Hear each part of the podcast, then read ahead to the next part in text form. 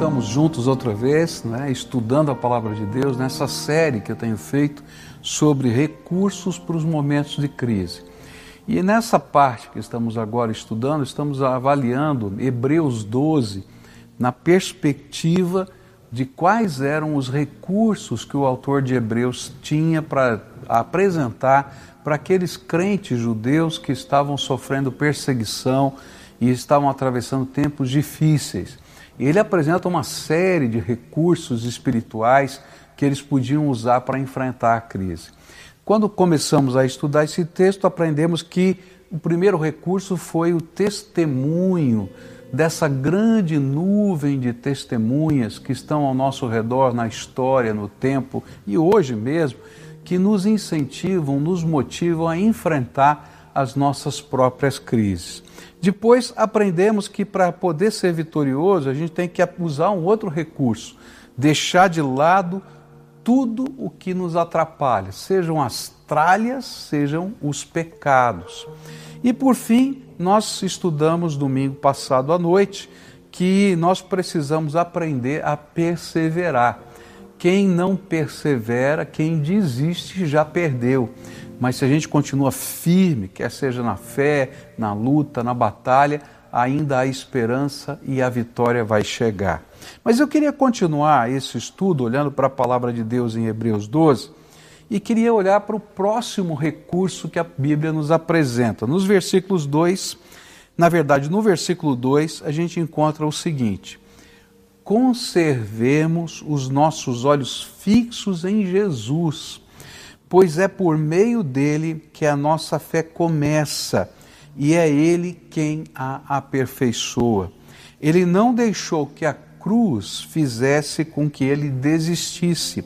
Pelo contrário, por causa da alegria que lhe foi prometida, ele não se importou com a humilhação de morrer na cruz e agora está sentado ao lado direito do trono de Deus. O quarto recurso que Hebreus 12 vai nos apresentar para vencermos a crise é foco. Se você quer ser vitorioso, você precisa ter foco. Agora, é interessante que isso é uma realidade em todas as áreas da vida. Não é? Eu não sei você, mas eu tenho trabalhado aqui nesse negócio que se chama home office, não é? E é, é a gente trabalha muito, mas eu tenho sentido uma, uma carência né, é que às vezes porque a gente tem que atender o telefone, tem que olhar o e-mail e a gente não tem um suporte né, local que às vezes faz o filtro, a gente não consegue ter foco. Você faz um monte de coisa não é? e de repente se atropela nos processos. Pelo menos eu tenho sentido isso. A semana que eu estava estudando aqui esse texto, essa semana, e aconteceu exatamente isso. Eu comecei a preparar o sermão e o dia que eu tenho lá marcado, o horário que estava marcado para preparar o sermão, entrou tanta gente ligação, pessoas falando, pessoas querendo resolver uma situação e outra. Chegou 10 horas da noite, eu não tinha conseguido fazer o meu sermão. E aí então eu disse: Mas meu Deus, como é que vai ser? O que, que eu vou pregar? Não é? E aí então no outro dia eu fiz um propósito, olha, eu vou me concentrar no sermão, eu não vou ver mensagem, eu não vou ler nada, eu não vou atender telefone, enquanto o sermão não estiver pronto. E aí ele saiu, não é? Por quê? Porque quando a gente não tem foco, a gente se perde no meio de todas essas coisas. Por isso, a palavra de Deus está dizendo para a gente que eu tenho que ter um foco. E ele diz assim: se você quer ser vitorioso, não olha para o que está acontecendo ao seu redor. Não olha para a cruz que está aqui diante de você. Como Jesus olha para o alvo. E aí ele acrescenta: o alvo que nós temos que olhar é para Cristo. Cristo é o nosso foco. Por isso, fixando o nosso olhar em Jesus e sendo guiado por Ele, a gente vai continuar na direção da vitória. É interessante que o autor sagrado vai nos ensinar que às vezes nós estamos perdendo a corrida porque o nosso foco está no lugar errado. E a gente está preocupado com a pandemia, a gente está preocupado com as finanças, a gente está preocupado com a doença, a gente está preocupado com morte. Queridos, nós devemos estar preocupados em olhar para Jesus e receber dele graça. Ele é o nosso foco. E se a pessoa certa for o seu foco, que é Jesus, então pode ter certeza que ele, o vitorioso, vai te conduzir em direção à vitória. Se você precisa da bênção de Deus, então você precisa entender tudo começa com Jesus, tudo se aperfeiçoa em Jesus e tudo termina em Jesus para a glória de Jesus. E esse é o sentido da palavra de Deus. Se o nosso foco está em Cristo, tá? Então a gente vai aprender algumas coisas interessantes. A primeira coisa que a gente vai aprender é ouvir a voz do Espírito Santo. Então, Jesus é o nosso foco. Né? E a gente está olhando para Ele. E quando a gente está olhando para Ele, Ele vai nos ensinar a viver. Ele vai dizer: Filho, vem comigo, caminha comigo. E então a gente vai estar focado nele. Não é porque você sabe fazer, não é porque você entende de economia, não é porque você tem ideias brilhantes, ainda que estas também venham sobre você, mas é porque o Senhor vai te conduzir na direção da vitória. O foco vem pela graça de Deus, pelo mover do Senhor na nossa vida.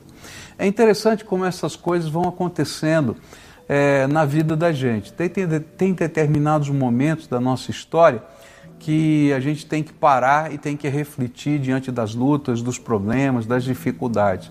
E nem sempre a gente acha solução para isso. Ah, e tem um ditado né, popular que diz assim: olha, se você não encontrar solução olhando ao seu redor, aprenda a olhar para cima. E sabe, às vezes a solução que você precisa não está no seu redor, ela vem da graça de Deus. Por isso, o autor de Hebreus está dizendo: olha, eu vou olhar firmemente para Jesus. Ele é o meu foco. E quando eu estou firmado em Jesus, meus olhos são iluminados pelo Espírito Santo. E se Jesus está mostrando um caminho, as portas que estão trancadas começam a se abrir, milagres começam a acontecer, pois só através de Jesus e mais ninguém é que nós podemos ser abençoados. E sabe, queridos, isso vale para todas as áreas da vida. Isso vale para a economia, vale para a situação que você está vivendo na sua casa, vale para, esse tempo de confinamento, isso vale para a reinvenção da sua própria profissão, que talvez você tenha que fazer isso nesse período. Quando a gente olha para Jesus, o Senhor começa a direcionar a nossa vida. Eu fico impressionado quando eu leio os relatos da, da história do povo de Israel saindo do Egito e indo para a terra prometida. Naquele tempo existiam rotas já pré-definidas, existiam mapas colocados onde todo mundo sabia onde tinha água, onde tinha uh, lugares para a pessoa acampar, uh, que não eram tão inóspitos. Isso já estava marcado, eram as trilhas, as rotas das caravanas. Mas Deus, Deus deu uma ordem para Moisés que era inusitada. Ele disse para ele assim: Olha, você não vai seguir os mapas e as rotas. E certamente Moisés conhecia os mapas e as rotas porque ele já havia feito esse caminho. Ele já tinha ido para Midian, já tinha voltado para trazer o povo e, naturalmente, ele seguiu as rotas que existiam naquele tempo. Mas a ordem do Senhor foi: presta atenção na nuvem e na coluna de fogo. Presta atenção na nuvem e na coluna de fogo. O seu foco vai ser a minha presença no meio de vocês. E aí, certamente, os inimigos de Moisés se levantaram nessa hora para dizer: tá vendo? Você não fez planejamento, você não tem mapa, você não tem rota de suprimento, você não tem nada. Mas ele dizia: Eu tenho o Senhor. E todo dia de manhã, quando ele entrava numa pequena tenda que ele tinha feito, que ele chamou de tenda do encontro, a nuvem de Deus baixava sobre aquele lugar poderosamente. E a Bíblia diz que Deus falava pessoalmente com ele, como com um amigo. E ele saía dali sabendo o que ele tinha que fazer. E o interessante é que, apesar de todos os inimigos dele tentarem tantas vezes derrubá-lo, ninguém conseguiu mover nada na direção daquele homem, porque o foco dele não era a rota, o foco dele não era nem a terra prometida, mas era fazer a vontade do Senhor na sua vida. Quando a gente coloca um foco, fazer a vontade do Senhor, há uma promessa que segue a nossa vida. Buscai primeiro o reino de Deus e a sua justiça e todas as outras coisas vos serão acrescentadas. É coisa tremenda de Deus, é coisa tremenda. Quando essa pandemia começou, como pastor, eu fiquei muito preocupado. É, eu comecei a, a pensar: não temos os cultos presenciais, como é que a gente vai alcançar as pessoas, como é que a gente vai poder pastoreá-las, como é que a gente vai poder pregar a mensagem do Evangelho. Como a gente vai poder sustentar a obra de Deus, os missionários, os pastores? Como é que a gente vai poder fazer ação social? Porque aquilo que a gente conhecia de, em termos de, de ação né, do dia a dia, que a gente viveu tanto tempo, estava ah, sendo completamente desconstruído. E eu me lembro que eu vim orar e fui falar com Deus exatamente isso. Senhor, e agora? Eu sou pastor dessa igreja, tem uma multidão de gente que depende da minha condução, da minha liderança. E aí o Senhor me deu uma ordem. Ele falou assim: abençoa esse povo, ministra na vida desse povo, cuida desse povo de todas as maneiras que você encontrar. Prega a palavra de Deus mais do que você nunca pregou. E eu vou sustentar a casa, a nossa a casa de Deus, a casa do Senhor. E sabe, desde março até agora, até hoje, essa palavra tem se cumprido. E sabe, o nosso alvo não é recurso, não é fazer isso ou aquilo, mas é ouvir a voz do Senhor e se concentrar naquilo que o Senhor tem. A promessa é para mim e para você. A promessa está na Bíblia. Buscai primeiro o reino de Deus e a sua justiça e todas as outras coisas vos serão acrescentadas. Por isso, o foco é Jesus. O que, que ele tem para você? Eu acho interessante isso porque, às vezes, nos, nos momentos de maior dificuldade, o Senhor vai ensinar coisas novas para a gente. Eu gosto, por exemplo, da história de Oliver Cromwell. Oliver Cromwell foi um, um crente no Senhor Jesus que foi chamado de protetor da Inglaterra. E ele fez a revolução na Inglaterra, ele foi o grande mentor da revolução na Inglaterra, que transformou a Inglaterra numa monarquia absolutista, numa monarquia constitucionalista como é até hoje. Então, essa grande mudança aconteceu com esse homem. E através dessa, da, da influência dele, da visão dele, é que existe uma, um parlamentarismo na Inglaterra hoje. Mas é interessante que esse homem de Deus foi, um, foi o primeiro primeiro-ministro da, da Inglaterra naquele tempo, por isso ele foi chamado de protetor da Inglaterra. E ele tinha que tomar decisões, ele tinha que reunir o seu gabinete, e, e ele não era uma pessoa versada em tudo isso, ele não tinha sido treinado para tudo isso. Então muitas vezes as pessoas corriam para o gabinete dele com os assuntos, com os problemas, e não encontravam Oliver Cromwell e perguntava: Mas onde é que foi esse homem? Ele sumiu. E ele ia caminhar num bosque, próximo do, do lugar onde ele trabalhava, do palácio em que ele trabalhava. E naquelas caminhadas, às vezes longas, ele ia falar com Deus. E Deus falava com ele.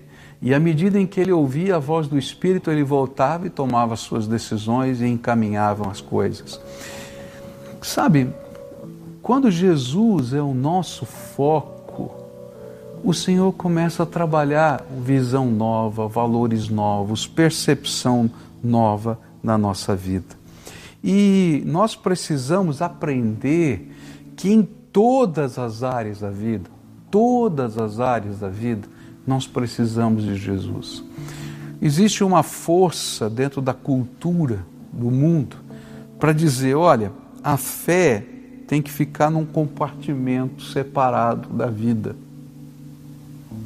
Essa fé vale para quando você está na igreja, quando você está no teu quarto orando. Mas a Bíblia vai ensinar que a fé não fica no quarto nem na igreja.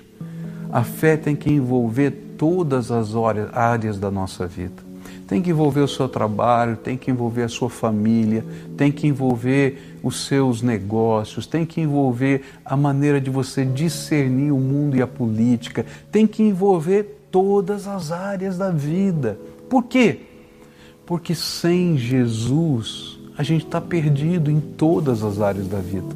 Foi por isso que o Senhor Jesus disse lá em João 15, versículo 5, na segunda parte: Porque sem mim vocês não podem fazer nada. Olha que coisa tremenda. Sem mim vocês não podem fazer nada. Eu acho que uma das coisas que essa pandemia está ensinando para a gente é que a gente tem que se reinventar. Não é? Então, como igreja, a gente se reinventou. Você está assistindo o culto, não é? Ou pela televisão, ou pela internet, não é? E a gente não consegue estar num ambiente. E talvez alguém dissesse assim: ah, não dá para ser igreja desse jeito. Eu confesso para você que eu gosto mais de estar pertinho de você. Eu tenho que dizer para você isso. Eu não vejo a hora de voltar, tá? Porque é gostoso estar junto um do outro.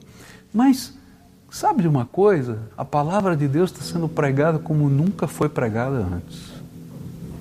Coisas de Deus estão acontecendo de maneira tão extraordinária, porque as pessoas estão sensíveis e necessitadas da graça de Deus. A gente dizia assim: puxa vida, não dá para fazer célula. Nossa igreja está toda montada em cima das células, né? E de repente as células estão acontecendo e coisas extraordinárias estão acontecendo porque alguns que não iam à célula, mas porque estão em confinamento, não é? e que alguém da sua casa ia à célula, começaram a participar da célula também online, lá pelos meios todos.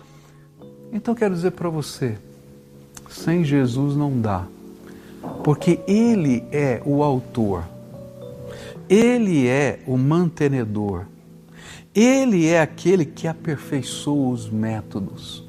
É dele que vem graça para a gente fazer tudo que precisa ser feito. É dele que vem a criatividade, a iluminação e a gente vai se reinventando nos processos. Por isso é dele o começo, o aperfeiçoamento, os meios e para ele e para a glória dele todas as coisas. Se você crê nisso, então coloque o foco no lugar certo. O foco é Jesus. E quando ele mandar, faça exatamente como ele falou. Como nós somos tentados nessa vida a perder o foco, porque muitas vezes nós desviamos o nosso olhar de Jesus. E eu vou dizer para você que na Bíblia, toda vez que a gente perde o foco, a gente afunda. E uma ilustração disso está no, no apóstolo Pedro. O apóstolo Pedro, cheio de coragem, disse para Jesus andando no mar: Se és tu mesmo, manda-me andar sobre as águas. E ele talvez não esperasse a resposta que ouviu. Né? Eu imagino que ele talvez não esperasse. E aí Jesus simplesmente disse: Vem. Né? E aí eu imagino Pedro colocando o pé para fora do barco, né? Você consegue imaginar colocando o pé para fora do barco, olhando para Jesus, e ele vai dando o primeiro passo, o segundo passo, o terceiro passo, e quando ele percebe que ele está andando de verdade sobre as águas, ele começa a prestar atenção, não em Jesus, mas no vento e na braveza das ondas, na fúria das ondas. E quando ele tirou os olhos de Jesus, você sabe o que aconteceu? Ele afundou. E quando ele afundou, Jesus teve que ir lá estender a mão para ele e puxá-lo e carregar quase que debaixo do braço, andando sobre as águas até chegar no barquinho. Sabe por quê? Se o teu foco estiver no lugar errado, você vai afundar. Olha, não adianta você colocar o foco na produção, não adianta você colocar o foco na grana, não adianta você colocar o foco nas lutas interiores, não adianta você colocar o foco na dor da sua alma. Toda vez que você fizer isso, você vai afundar, querido. Mas se o seu foco estiver em Jesus, autor e consumador da sua fé, não importa o que esteja ao seu lado, você vai andar sobre as águas. As ondas não vão te fazer mergulhar, nem o vento vai fazer você temer, porque o Senhor é por você e Ele vai guiar os seus passos. Então, se eu pudesse deixar um conselho para você, se você aceitasse esse conselho, eu diria para você hoje: não tire, não tire os olhos de Jesus. Ele vai te ajudar a se reinventar, a se reerguer a se reconstruir. E sabe, no meio dessa pandemia, Deus fez, usou esse momento para que um mundo que estava tão focado na grana, na bolsa de valores, é, no petróleo, é, em tantas coisas, de repente tivesse que parar para dizer: sabe, essas coisas não duram para sempre. Essa semana aconteceu um fato inusitado, né? Não sei se você viu isso.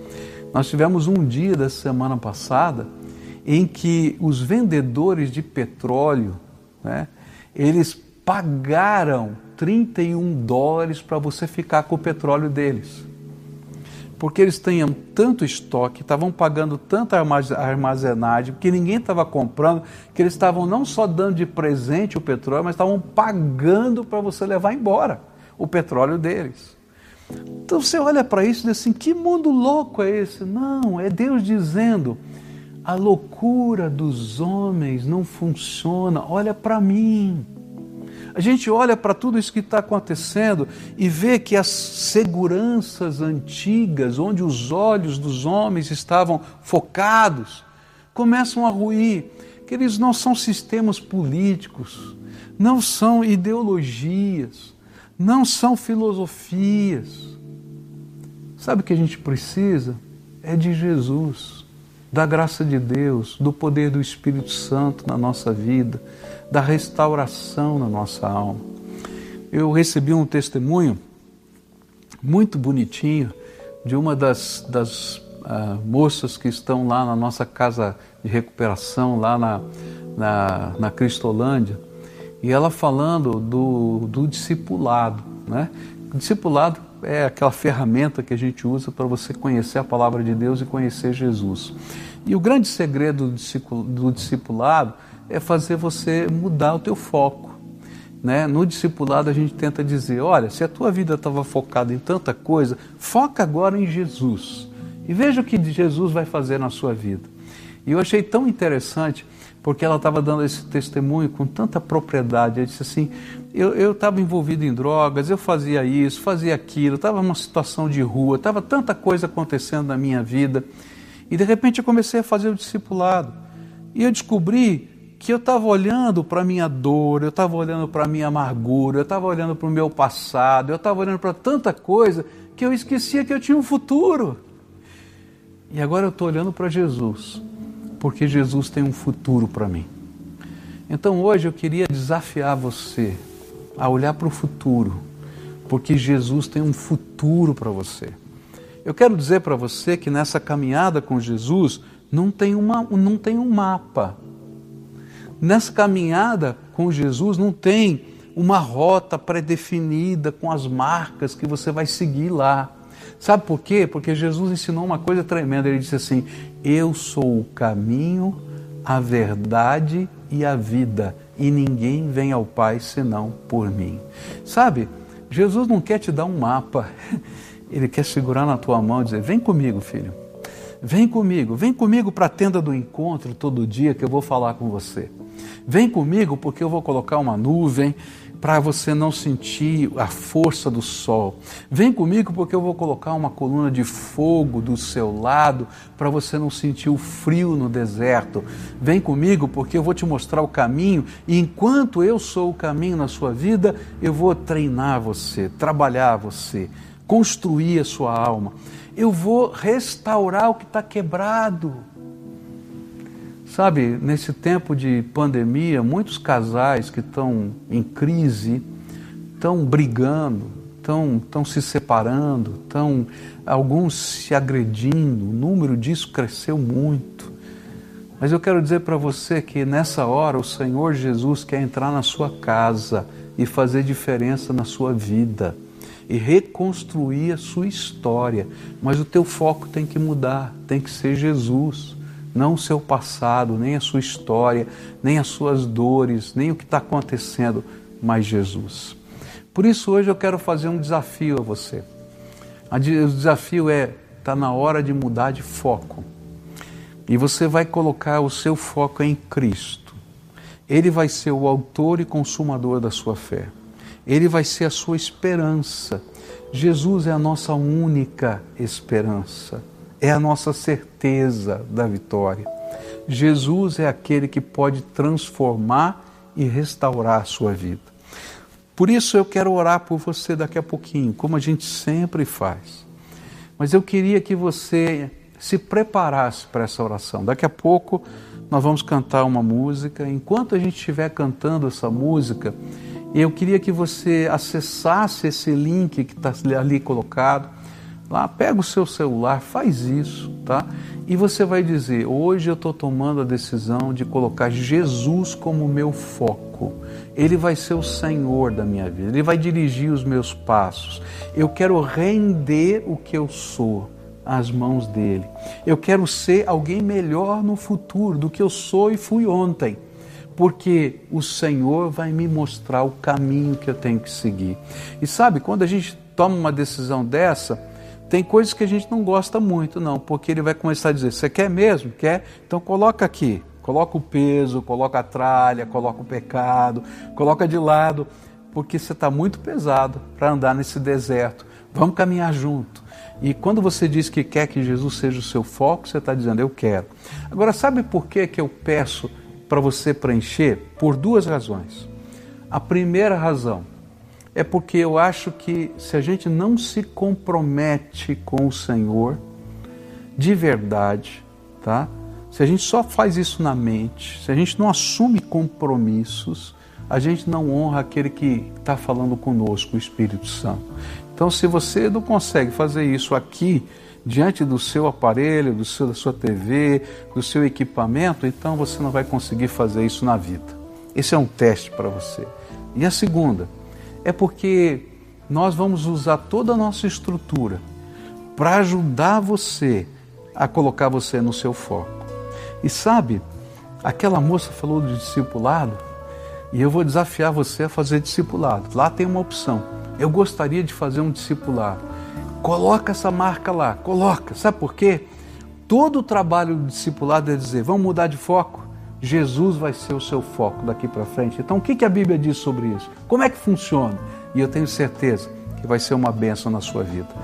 Espero você daqui a pouquinho para a gente orar junto. Há momentos que na vida pensamos em olhar atrás. É preciso pedir ajuda para poder continuar. E clamamos de Jesus. E clamamos o nome de Jesus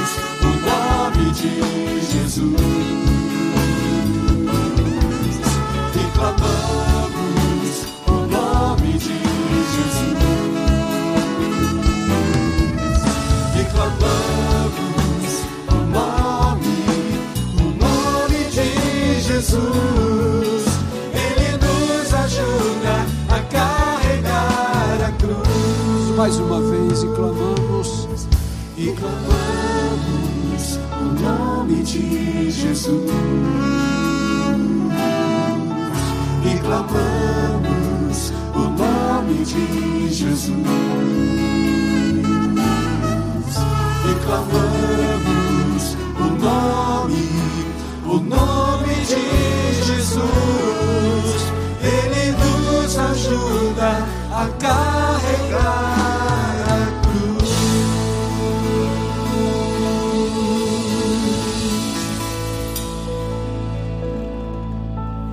Senhor Jesus, aqui estão aquelas pessoas que responderam à voz do Teu Espírito Santo no coração delas. E nesta hora, Pai, elas estão dizendo: Eu quero que Jesus seja o meu foco. E Senhor, tem tanta coisa no meio desse processo, até da própria história de vida, das questões todas da alma, que vão ser uma batalha espiritual intensa. Então eu quero te pedir, agora manda o teu Espírito Santo como professor particular na vida desta pessoa. Ó Pai, assim como Moisés era visitado todas as manhãs e ele tinha um encontro com o Senhor que todos os dias o teu Espírito se revele na vida dessas pessoas. Que a tua palavra, Senhor, possa ser entendida pela iluminação do teu Espírito. E quando eles estiverem nesse processo de estudo da Bíblia, de discipulado, que faz parte dessa visão de mudar de foco, ó Senhor, que a graça do Senhor se revele em restauração, reconstrução, que essa graça se revele na paz do teu espírito, numa situação de transformação de toda a casa. Escuta, Deus, a nossa oração e abençoa, abençoa, abençoa em nome de Jesus. Amém e amém, Senhor. Amém, querido. Que especial poder celebrar com você nessa manhã. Que Deus abençoe.